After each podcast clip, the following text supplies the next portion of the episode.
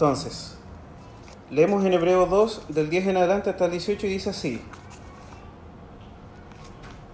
En efecto, a fin de llevar a muchos hijos a la gloria, convenía que Dios, para quien y por medio de quien todo existe, perfeccionara, perfeccionara mediante el sufrimiento al autor de la salvación de ellos. Tanto el que santifica como los que son santificados tienen un mismo origen, por lo cual Jesús no se avergüenza de llamarlos hermanos.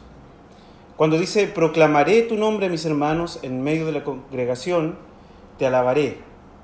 En otra parte dice, yo confiaré en Él. Y añade, aquí me tienen con los hijos que Dios me ha dado. Por tanto, ya que ellos son de carne y hueso, Él también compartió esa naturaleza humana para anular mediante la muerte al que tiene el dominio de la muerte, es decir, al diablo, y librar a todos los que por temor a la muerte estaban sometidos a esclavitud durante toda la vida. Pues ciertamente no vino en auxilio de los ángeles, sino de los descendientes de Abraham. Por eso era preciso que en todo se asemejara a sus hermanos, para ser un sumo sacerdote fiel y misericordioso, al servicio de Dios, a fin de expiar los pecados del pueblo. Por haber sufrido el mismo la tentación, puede socorrer a los que son tentados. Bien, como les comentaba entonces, esta serie eh, busca, ¿cierto?, poder eh, ir viendo distintos tips acerca de la redención, distintas eh, ideas que nosotros podamos ir sacando y de esta forma también aplicando nuestra vida. Y es interesante que podamos ir volviendo nosotros como a modo de introducción lo que dice el verso 10 acerca de esto. Si ustedes me acompañan con su vista, dice, en efecto, a fin de llevar a muchos hijos a la gloria, convenía que Dios, para quien y por medio de quien todo existe, perfeccionara mediante el sufrimiento al autor de la salvación de ellos. ¿Ya? Hay otras traducciones que en el texto 10 dice como, eh, perdona, este mismo texto dice en el versículo 10, al principio, que el fin de todo esto, del sufrimiento de Jesús, era conveniente para Dios para llevar a muchos hijos a la gloria. Entonces, uno a veces piensa, ¿por qué Cristo pasó por todo esto? Porque nos habla del sufrimiento de Cristo, de que padeció eh, perfeccionamiento, perdón, sufrimiento, de que Él fue perfeccionado. Debemos entender que Cristo tenía imperfecciones que requerían que Él fuera perfeccionado. ¿Por qué tuvo que Él vivir por todas estas situaciones? ¿Necesitaba humillarse de esta forma y pasar por este proceso? Son preguntas que debemos nosotros hacernos al leer este primer versículo a modo de introducción.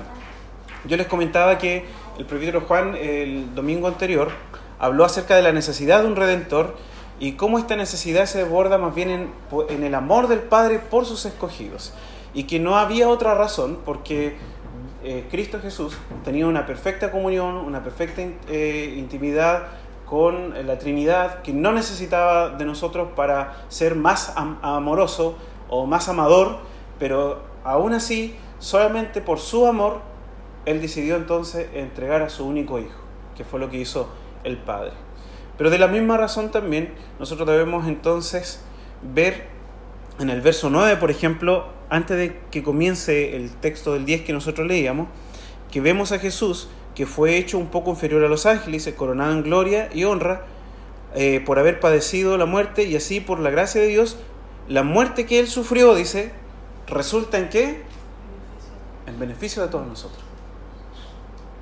Entonces, esto nos va dando un poco una luz de por qué Jesús pasó por todo esto.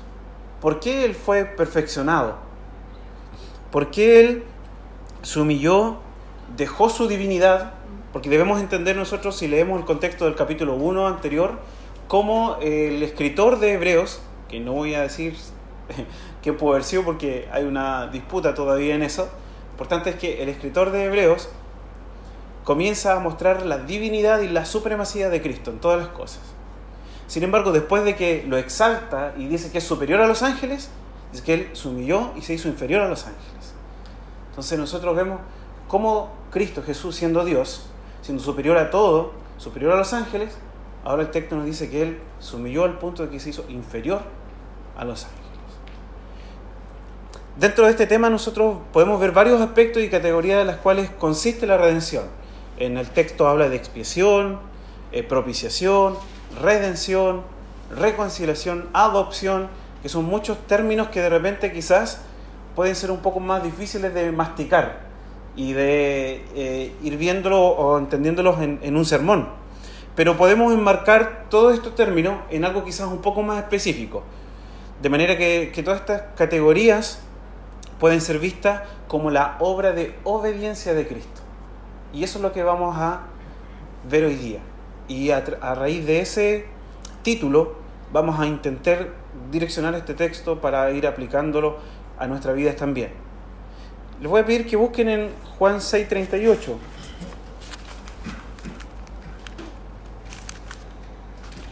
Y podamos leer lo que nos dice Juan 6:38. Dice que porque he bajado del cielo no para hacer mi voluntad, sino la, la del que me envió. Entonces este texto nos ayuda a ver esta idea de que toda esta obra de redención, de reconciliación, de encarnación, está envuelta todo en una obra de obediencia, de obediencia del Hijo. Y aquí nosotros donde debemos ir mirando con esta perspectiva de obra de obediencia, este texto que acabamos de leer. Ahora, frecuentemente la obra de obediencia de Cristo se denomina como una obra de obediencia tanto pasiva como activa.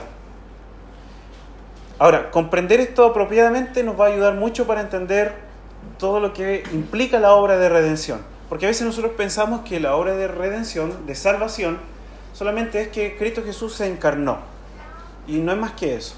Pero vamos a tratar de entender en esta hora que es mucho más que eso. Y antes de pasar de lleno los textos que hemos leído en más detalle, es necesario que podamos clarificar y definir a qué nos referimos cuando hablamos de la obediencia tanto activa como pasiva de Cristo. Lo primero que podemos decir es que cuando hablamos de, obediencia pasiva, eh, no debemos considerar que nos estamos refiriendo a Jesús como pasivo en lo que hizo, como una persona que está sometida contra su propia voluntad o como alguien que está siendo utilizado como una especie de títere, que es pasivo en lo que hace, que no tiene capacidad para decir sí o decir no no sé si ustedes como hijos o como padres alguna vez han dado una orden donde buscan este tipo de pasividad en esa orden. Yo ah, muchas veces escuché decir, necesito que hagas esto. Y yo, ¿y por qué? Porque yo soy tu padre y te lo estoy mandando, y punto. Entonces ahí uno actúa de una forma bastante más pasiva, sin tener muchas opciones que elegir. Bueno, esa idea de obediencia que en la práctica tampoco podríamos denominarla como obediencia, porque la obediencia implica un acto de parte de quien está obedeciendo, no es a lo que se refiere cuando hablamos de obediencia pasiva de Cristo. Eh, tampoco se puede decir que estas dos etapas, como obediencia activa o pasiva, eh, pueden verse a través del ministerio de Jesús en un periodo de tiempo. Ah, Jesús, cuando empezó su ministerio, hasta antes de llegar a la cruz, tuvo una obediencia activa y hacía todo lo que el Padre le decía activamente. Pero después de la cruz, eh, desde el Calvario en adelante, entonces fue pasivo, porque él eh, solamente recibió, recibió, recibió y no, no hizo más. Tampoco se refiere a eso, para dejarlo en claro. Entonces, ¿a qué nos referimos cuando hablamos de esta terminología de obediencia activa y pasiva? El sentido correcto y verdadero tiene que ver con eh, enfatizar el carácter sustitutivo de Cristo como nuestro eh, vicario, como nuestro representante. Tiene que ver con esta idea. Nosotros entendemos que la ley del Señor exige tanto el cumplimiento como sanciones al incumplimiento. Por lo tanto, cuando nosotros hablamos de la obediencia pasiva o activa de Jesús, estamos hablando en estos términos. La obediencia activa de Jesús hace referencia a que Él activamente cumplió todo lo que la ley demandaba. No quedó nada sin cumplir por parte de Jesús. Pero cuando hablamos de la obediencia pasiva, hablamos de que Él cargó toda la culpa que la obediencia demandaba por su incumplimiento. Él fue pasivo en eso, porque él nunca incumplió la ley. Sin embargo, cargó con la culpa de la ley, cargó con la condenación del pecado. Y fue obediente a llevar ese pecado y esa culpa y ese juicio sobre él. Pero también fue obediente al cumplir cada una de las demandas de la ley. Por lo tanto, hablar de la obediencia activa y pasiva de Cristo tiene que ver con esta idea un poco quizás, podríamos decirlo, más judicial, de hablar de que Él cargó tanto como con la condenación como también con el cumplimiento total de la ley. ¿Se entiende la idea, cierto? ¿Sí?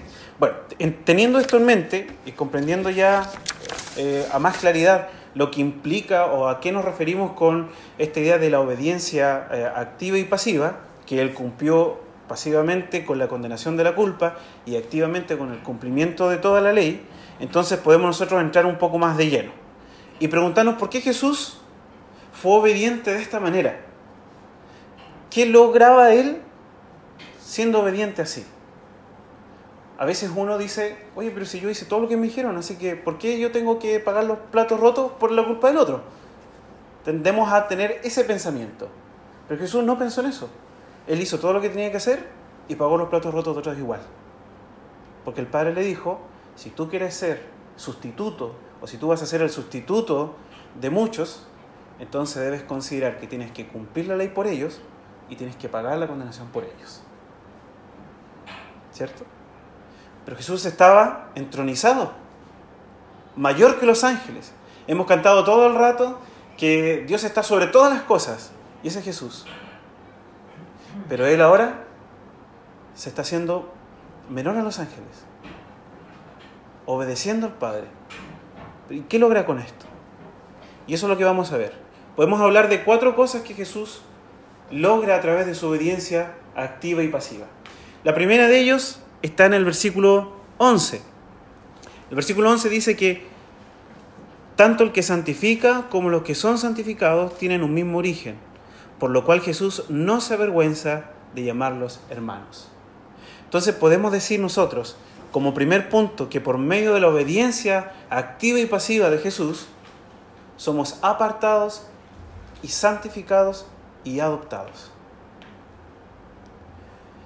La adopción ha sido anunciada desde el Antiguo Testamento y el escritor de Hebreos pone dos textos como evidencia de esto. Uno es el Salmo 22, 22, él dice, proclamaré tu nombre a mis hermanos, llamándolo hermanos. El Dios de los cielos, Cristo Jesús, desciende para ser uno como nosotros, tomarnos, santificarnos, eso quiere decir apartarnos y hacernos sus hermanos. Yo no sé si alguna vez usted ha tenido un familiar que le da vergüenza. ¿Le ha pasado eso, no? decir, oh, este loco. No voy a decir nunca que es mi primo. No voy a decir nunca que es mi hermano. O cuántas veces he escuchado a lo mejor algunas personas decirle, eh, me avergüenza de ser tu padre. O me avergüenzo de ser tu hijo. ¿Cuántas, eh, ¿Cuántas veces hemos pensado eso, cierto? ¿Por qué razón?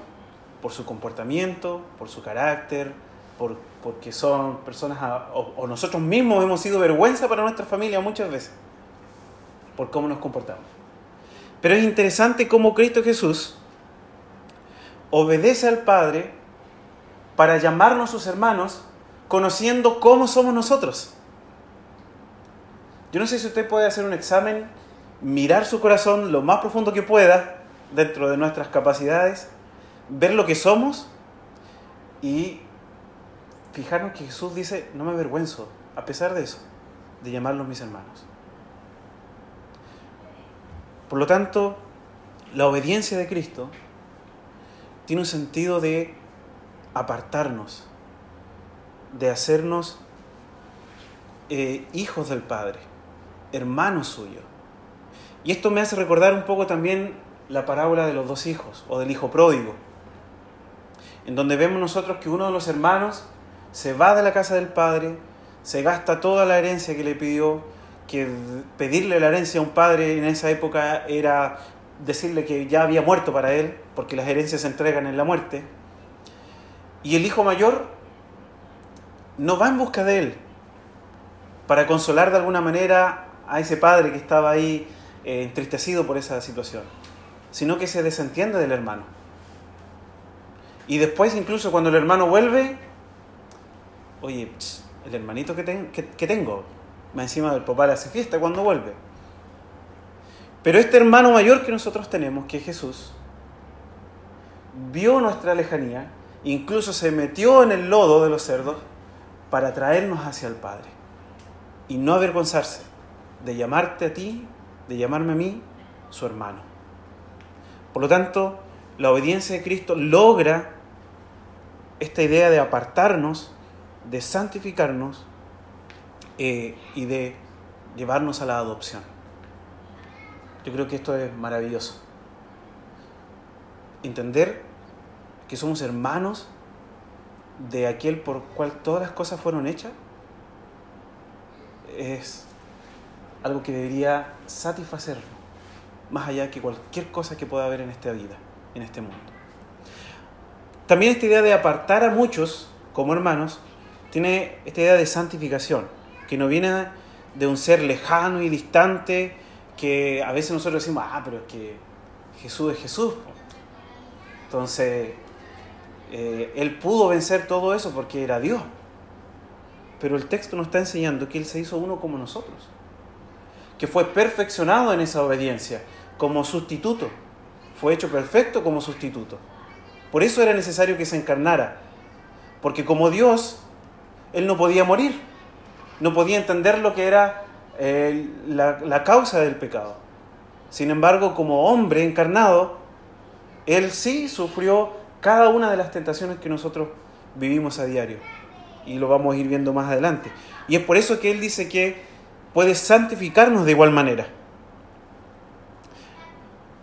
Es una humillación tan increíble, pero nosotros debemos entender que esta humillación no solamente tiene como objetivo ser como nosotros, sino que tiene como objetivo llevarnos a ser como Él. Porque Jesús no simplemente dice, yo voy a hacerlo mis hermanos para ser como ustedes. No, porque Él fue perfecto y cumplió a perfección las demandas de la ley. ¿Pero para qué? Para que ahora nosotros podamos ser exaltados y ser como Él. Por eso el texto 10 dice, a fin de llevar a muchos a la gloria. El fin no es simplemente venir, descender, entender nuestras dificultades y, pucha, ya ahora yo los comprendo, así que todo bien con eso. No, es mucho más que eso. Es apartarnos, es santificarnos, es llevarnos a la gloria. Y darnos esa santidad con la que nosotros entendemos que sin ella nadie verá al Señor. Pero podemos confiar porque Cristo ha sido obediente y ha sido santo en todo para también darnos esa, esa santidad. Y podemos confiar en Él. Otra idea que nosotros podemos ver en el texto y de la cual podemos nosotros disfrutar de esta obediencia de Cristo Jesús está en el verso 14 y 15. Y está la idea de liberar a muchos de la esclavitud del diablo y del temor de la muerte. No solamente la obediencia de Cristo nos aparta para Él y aparta a muchos para Él, sino que también libera a muchos para Él de la esclavitud del, diablo y del temor de la muerte. Nosotros entendemos que su obediencia fue activa cuando lo vemos siendo tentado por, por, Satanás. Cristo Jesús fue tentado por Satanás. Las escrituras nos enseñan eso. De la misma manera en que cada uno de nosotros ha sido tentado también por Satanás. Sin embargo, a pesar de la diferencia de nosotros que fracasamos constantemente ante las tentaciones de Satanás, ante las tentaciones de nuestro propio corazón, Él no fracasó y Él venció. Por eso tenemos que ver esa obediencia como sustitutiva, como representativa, porque cuando Cristo Jesús estaba venciendo a Satanás en la tentación, estaba representando a cada uno de nosotros. A cada uno de nosotros. Poniéndose en nuestro lugar. Por eso, su obediencia, nosotros debemos verla como un bálsamo para nuestras vidas. Él ha tomado nuestro lugar y Él ha sido tentado, pero Él ha vencido a aquel que tiene el, temor para infundir, eh, perdón, el quien tiene la muerte para infundir temor. Su obediencia también eh, pasiva eh, la podemos ver ya que la muerte estuvo sobre él como sentencia de algo que él no hizo, que fue quebrantar la ley. Pero a pesar de eso, la sentencia de muerte estaba sobre él. Y él dice que vivió esa muerte. El verso 14, eh, por tanto, ya que ellos son de carne y hueso, él también compartió esa naturaleza humana. ¿Para qué? ¿Con qué fin? Anular, Anular ¿cierto? Mediante la muerte a quién? Al que tiene el dominio de la muerte, es decir, al diablo. Y nosotros tenemos que entender la muerte en este contexto no solamente como la separación del cuerpo con el alma, o, de nuestra parte inmaterial con nuestra parte material. No, solamente debemos entender la muerte aquí como esta idea de que eh, cesa nuestra vida física y que somos sepultados y, toda esta parte más eh, visible para nosotros. Tenemos que entender la muerte aquí desde la separación de Dios con el hombre, como un sentido de enemistad. Ese es el sentido acá de la muerte. Por eso hay, eh, Satanás tenía el dominio para infundir temor, porque después de la muerte, ¿qué había? Juicio, ira, infierno. ¿Y a quién no le da temor el infierno? Entonces, después de la muerte, la única puerta que había para nosotros era el juicio y la ira de Dios. No era esto como el programa de Don Francisco, ¿cierto? Que tiene tres opciones, puerta A, B o C. ¿Cuál elige usted? Y se la cambio por el bolsillo izquierdo. Parece que es un ejemplo muy antiguo, ¿no? Pero no estaban estas opciones. Pero Cristo Jesús se hizo uno como nosotros y obedeció pasivamente la condena que había sobre nosotros. ¿Para qué? Para ponerse en este umbral de la muerte y vencerla como sustituto de nuestro. Para llevar a cabo de esta manera la obra de redención. Por lo tanto, ahora nosotros no debemos tener temor de la muerte, porque ya no está sobre nosotros esta sentencia y esta condena de muerte eterna. Hemos sido reconciliados a causa de esta sustitución. A causa de la obediencia de Cristo, hemos sido ahora nosotros liberados del temor de la muerte, liberados del poder de Satanás. Es por eso que nosotros podemos confiar plenamente en los días más oscuros de aflicciones, de enfermedades, en tiempos tan Em, eh, puedo decir, temerosos como los de hoy, de todas estas enfermedades eh, mundiales, de que aún si la muerte toca mi vida, hoy día no es un problema. Probablemente hace cinco años atrás, si yo no conocía al Señor, era un problema, era un tremendo problema. Pero hoy día no es un problema. Juan Calvino, en su comentario a los Hebreos, da la idea de que la encarnación se hace necesaria para que Cristo pueda experimentar la muerte, porque como Dios en el cielo, Él no tiene la naturaleza para poder experimentar esto. De esta forma, nosotros debemos entenderlo como algo que sustituye. Si Cristo no descendía y no obedecía y no llevaba la condenación, entonces no hubiese podido ser nuestro sustituto. Porque era necesario que Él pasara todas aquellas cosas que nosotros debíamos vivir para poder ser perfecto en la sustitución. Y ese es el sentido de perfeccionar a, Cristo. No porque Él era imperfecto, sino que tenía que aplicar, por decirlo, o completar como sustituto todo lo que nosotros éramos. Personas condenadas, pero que en su sustitución Él nos ha hecho libres, nos ha salvado. Por lo tanto, la encarnación como obediencia tiene también el sentido de poner su vida voluntariamente. Eh, Jesús no dice que su obediencia pasiva, si la entendiéramos como no debemos entenderla de acuerdo a lo que les comentaba anteriormente, eh, fue obligado a poner su vida. Él dice, mi vida nadie me la quita, yo la pongo por ustedes. Y esa es la idea de que Él su obediencia pasiva tiene que ver más que nada con un tema judicial, no que, que él fue obligado a morir. Dijo, yo pongo mi vida por ustedes. Pero también nosotros debemos comprender de que su obediencia no solo nos ayuda, como decía el verso 11, a apartar a muchos, a adoptar a muchos, a santificar a muchos, no solamente también nos libera de la muerte mm, y, en este caso de Satanás, sino que también su obediencia ha traído expiación para el pecado de muchos. Verso 17. Verso 17 dice, por eso era preciso que en todo se asemejara a sus hermanos, para ser un sumo sacerdote fiel y misericordioso al servicio de Dios, a fin de expiar los pecados del pueblo. Es importante que nosotros entendamos, porque aquí hay una idea en Hebreos y ocupa esta palabra de expiación. ¿Qué era la expiación para el Antiguo Testamento? La expiación en términos quizás más sencillos, podríamos decir que tiene tres actores visibles en, en escena.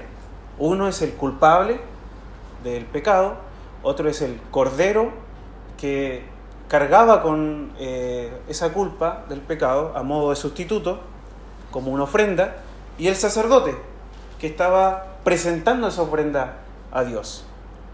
Pero nosotros vemos aquí en este texto que Cristo Jesús dice, se asemeja a nosotros para hacer las tres cosas en uno. Él hizo toda la pega.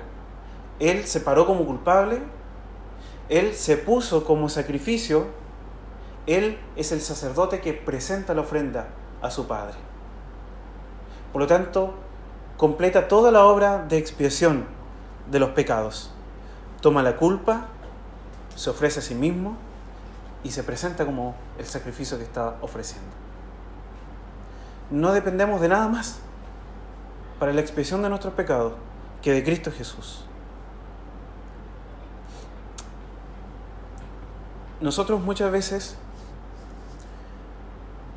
sentimos la culpa, pero no tomamos a Jesús como el sacrificio y tratamos de hacer sacrificio nosotros. No, esta, esta, ahora sí que lo hago bien. Voy a levantar temprano todos los días a orar, a leer la Biblia tres veces en un año, es como mucho, ¿eh? Y nos creemos el sacerdote porque presentamos nosotros el mismo sacrificio, en vez de depender de la obediencia de Cristo.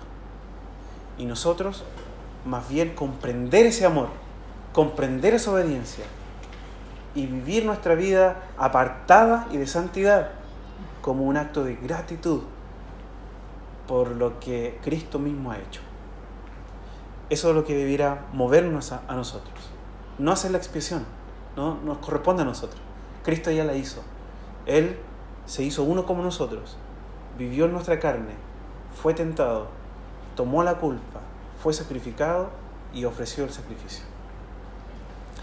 Y por último, como punto, podemos ver que no solamente Cristo Jesús al vivir esta vida de obediencia al Padre, nos eh, aparta, nos adopta, ¿cierto? No solamente nos liberta de Satanás y, el poder de la muerte, no solamente expía nuestros pecados, sino que también el verso 18 dice que Él nos socorre, socorre a muchos en la tentación. El Señor al encarnarse y al hacerse uno como nosotros, obedientemente ha pasado por cada una de las cosas que tú y yo pasamos a diario. ¿Alguna vez usted ha dicho, es que a mí nadie me entiende? Lo que pasa es que tú no entiendes lo que yo estoy pasando. Por eso para ti es fácil decirlo. ¿Ha pensado eso en su cabeza? ¿O lo ha dicho eh, alguna vez? ¿O ha escuchado eso de alguna persona cuando le quiere aconsejar? Hermano, pero confía en el Señor es que tú no entiendes lo que yo estoy pasando. Nadie entiende lo que yo estoy pasando. Esto es algo tuyo nomás. O a veces, muchas veces nosotros cometemos el error de decirle, pucha, ¿qué te puedo decir? Pues si yo no entiendo lo que tú estás pasando. Y de alguna manera minimizamos lo que el Señor ha hecho para nosotros también poder aconsejar a otros. Pero el texto nos dice que por haber sufrido el mismo la tentación, puede socorrer a quienes son tentados. Si hay alguien en esta vida que puede comprender los momentos más difíciles que podamos estar viviendo, es Cristo Jesús. Él pasó por todo. Él vivió todo. No hay nada que Él no pueda comprender. Más adelante en Hebreos nos dice que tenemos un sumo sacerdote en el cual podemos confiar plenamente, porque ha vivido cada una de las tentaciones y de los sufrimientos que nosotros podemos padecer. Entonces podemos correr a Él para hallar su pronto auxilio, para encontrar socorro en los momentos de dificultad. La obediencia de Cristo no solo nos liberta, no solo expía nuestros pecados, no solo nos aparta, sino que cuida y preserva nuestra vida día a día a través del pronto socorro y del pronto auxilio. Cada vez que nosotros estemos pasando por periodos de tentación, por periodos de sufrimiento y de oscuridad, cometemos el error de huir del Señor. Muchas veces por vergüenza, eh, el mal de Adán, y nos escondemos. Cuando el Señor nos está invitando todo el tiempo, que Él comprende esas debilidades y que puede socorrernos, porque Él ha vivido, se ha encarnado y ha estado sometido a esas tentaciones. Entonces Él dice, vengan, y yo soy quien puede socorrerlos. Pero nosotros, en medio de las tentaciones, lo que hacemos es apartarnos y vamos directo a la vida. Y después nuestra vida es un desastre. Porque en vez de correr hacia Él, corrimos para el otro lado. No debemos nosotros sentir vergüenza delante del Señor. Porque delante de Él ya estamos desnudos. Y Él no se avergüenza de nosotros. Al punto que nos llama hermanos, como leíamos en un principio. ¿Qué busca todo esto? ¿Qué busca apartarnos? ¿Qué busca eh, expiar nuestros pecados? ¿Qué busca socorrernos en las debilidades? Lo que dice el verso 10. Llevarnos a su gloria. Nosotros debemos entender que el objetivo de Cristo Jesús en su obediencia es llevarnos a su gloria. Mi pregunta es, ¿va a fracasar? Sin duda que no. Por lo tanto, este texto que hemos leído debe ser para nosotros también un texto que nos anime, que nos ayude a mirar nuestra vida día a día, entendiendo cómo el Señor ha obedecido al Padre, cómo se ha sometido a cumplir toda la ley, cómo se ha sometido a llevar toda la culpa del pecado, con el fin no solamente de predestinarnos, de llamarnos, de... Eh, escogernos, sino que de santificarnos también y glorificarnos. Nosotros debemos tener la esperanza de que la obra de Cristo completa de redención ha sido mucho más que simplemente morir en una cruz. Ha sido mucho más que eh, simplemente eh, nacer en un pesebre. Él constantemente está trayendo socorro para nuestra vida. Él está constantemente llevándonos a comprender que Él ha quitado el pecado que nos acusa delante del Padre, que Él nos ha libertado de temer a la muerte y temer a Satanás, que Él nos ha apartado para ser como Él, para ser parte de su familia, para ser parte de su mesa. El Señor Jesús era mayor a todo y se hizo menor a los ángeles se hizo como nosotros, para expiar nuestros pecados, libertarnos, socorrernos y para apartarnos. Yo les voy a pedir que puedan inclinar su rostro y podamos tener un tiempo de oración en el cual nosotros podamos aplicar esto a nuestra vida. Que en los momentos donde seamos tentados podamos ir al Señor pidiendo su socorro para que en los momentos en que nos sintamos culpables de nuestro pecado, recordemos que Él ha expiado nuestra culpa, siendo nuestro sacrificio, siendo nuestro sacerdote, siendo nosotros mismos. Que en los momentos de enfermedades y dolor, nosotros vayamos hacia Él perdiendo todo temor porque Él ha vencido la muerte, Él ha vencido a Satanás. Y que cuando sintamos que no formamos parte de nada, comprendamos que Él nos ha apartado para formar parte de su familia.